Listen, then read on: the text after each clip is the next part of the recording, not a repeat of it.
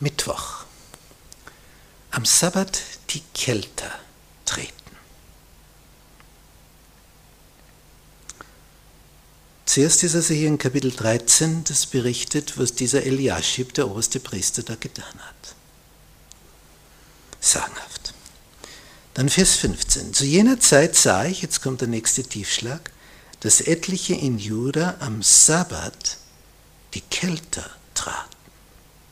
Also Weintrauben geerntet, ausgedrückt.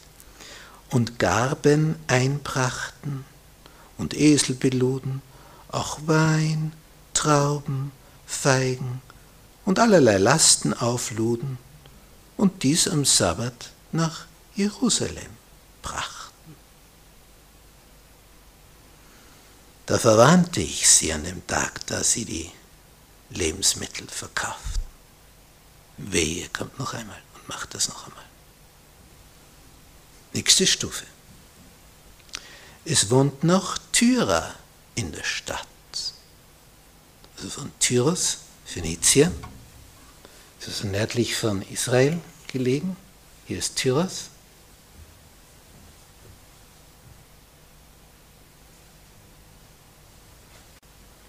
also nördlich von Israel in Phönizien gelegen, dieses Tyros, und das liegt am Meer. Und was bringen die? Ja, die brachten Fische, eh klar, sind ja am Meer, und allerlei Ware und verkauften sie, wann? Am Sabbat den Kindern Judas und in Jerusalem. Und die Oberschicht hat das akzeptiert.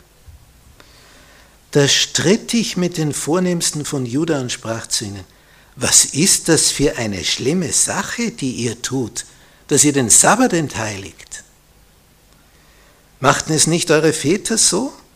Und brachte unser Gott nicht darum all dies Unglück über uns und über diese Stadt, 70 Jahre babylonische Gefangenschaft, weil der Sabbat entheiligt wurde? Jetzt machen wir wieder denselben Blödsinn. Was haben wir denn bisher gelernt aus der Geschichte? Und ihr bringt noch mehr Zorn über Israel, indem ihr den Sabbat entheiligt. Ihr seid euch bewusst, was ihr da tut?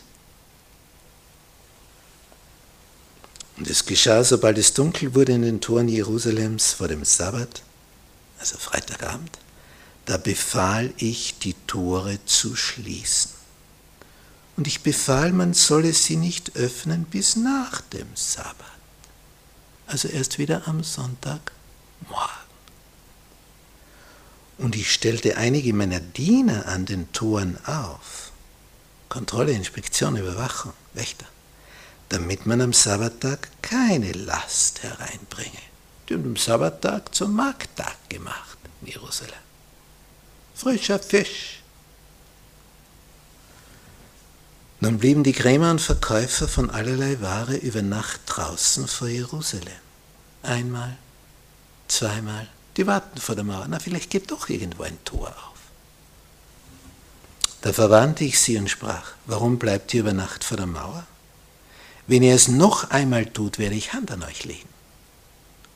Von der Zeit an kamen sie am Sabbat nicht mehr.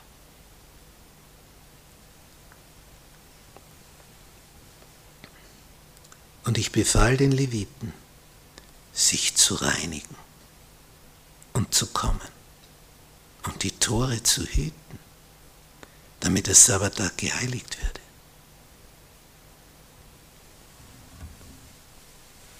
Hier ist also ein Element.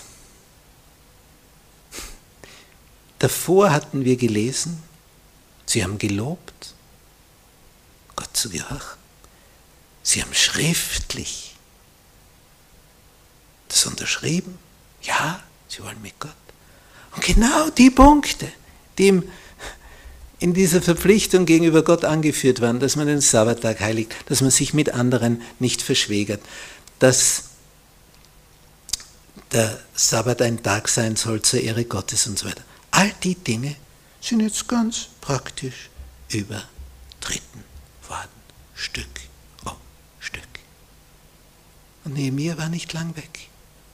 Und sie sind rückfällig geworden Führungsspitze es zugelassen hat, beziehungsweise sogar selber in diese Richtung vorangeprescht ist, wie Eliaschib, der oberste Priester.